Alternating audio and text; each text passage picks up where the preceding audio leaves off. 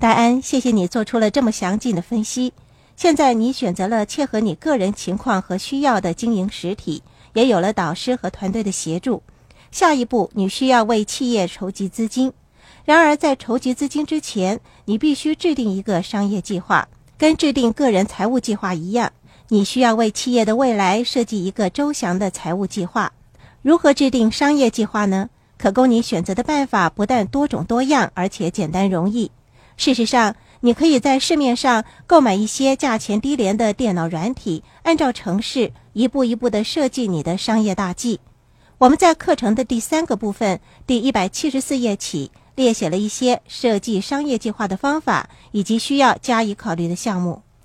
接下来，我不会跟你们探讨每一个制定商业计划的时候需要考虑的项目，只会对某些重要的部分提出我个人的看法。在设计商业计划的时候，我建议你首先撰写一个执行概要，不要长篇大论，可以的话，篇幅以一页为限。这个概要是决定出资人是否有兴趣把整个计划读完的重要部分，可以说是整个商业计划最重要的环节。撰写执行概要是设计商业计划过程中一个非常重要的手段，它是一个简明和综合的概述。说明了你希望透过企业实现怎么样的目标。有着伟大创意的人多不胜数，但是清楚知道自己该如何运用和发展他们创意的人却不多。商业企业中的执行概要部分，让你知道怎么样才能好好的利用和发展你的创意。是的，执行概要让你知道企业发展的着重点。戴安，谢谢你补充了这一点。当你游说投资者或者是金融机构为企业提供资金的时候，你的执行概要就是让他们清楚明白你整套发展的计划书。执行概要也让投资者或者是金融机构知道他们在这项投资上的退出战略，这是非常重要的。一名专业投资者最关心的就是他们在什么时候能够得到回报。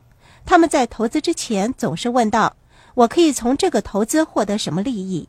投资者总希望能够确保他们所投资的金钱能够在合理的时间之内给他们带来最好的回报。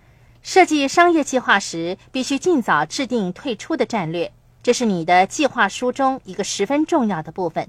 在你建立企业之前，你该问一问自己：你要往哪里去？你打算怎么做？你计划把成功建立的企业出售，还是传给你的孩子呢？你希望建立的是能够创造被动收入的企业吗？为避免在建立企业或投资路上感到茫然而不知所措，我建议你在做出实际行动前，必须先制定周详的计划，清楚知道自己所追求的目标和方向。作为企业主的你可能会说：“我才刚开始建立我的企业，你却告诉我及早想好退出的方法，是不是有点那个呢？”要记住。建立和发展企业是你的个人追求的目标和理想，投资者关心的是在什么时候以及怎么样才能获得最好的回报。如果你想投资者愿意给你提供资金，那么就请你好好的撰写执行概要吧。你首先要做的就是让他们有兴趣把你的商业计划读完。当然，在执行概要里，你也需要提及有关企业本身的问题。你建立的是什么类型的企业？市场的焦点是什么？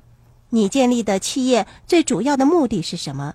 你的企业所提供的产品或者服务是不是独一无二的？你发展的是知识产权吗？换句话说，你是不是获得竞争的优势？其他人是不是也能够生产或者提供你所拥有的产品和创意？这是一项额外的价值，将会大大的提高投资者的兴趣。知识产权是无形的财产，也就是说，如果你为自己拥有的产品或者系统申请了专利权或者是商标权等等的法律保护，那么在你所经营的行业当中是没有人能够将你打败的。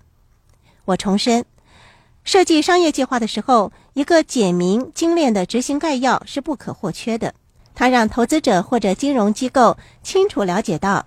你在企业经营上有关产品、知识产权、市场和退出战略等各个要点，怎么样才能够把繁复的内容在有限的篇幅之内展示出来呢？所谓熟能生巧，只要你愿意多花些时间做尝试，必然能够显出简洁而精炼的商业计划。然后把你设计好的商业大计给你的朋友们看看，请他们认真的给你提出意见和批评，让你有机会把商业计划修饰和整理一番。这份计划书是交给投资者，希望他们能够给你的项目提供资金，绝对不容疏失的哦。你们可能会问，为什么我没有提到财务方面的规划和设计呢？我认为一份理想的商业计划。应该包含一个对未来三年财务状况的预测计划。可是你知道吗？到目前为止，我从来没有见过一个商业计划在第三年还没有获得任何利润的。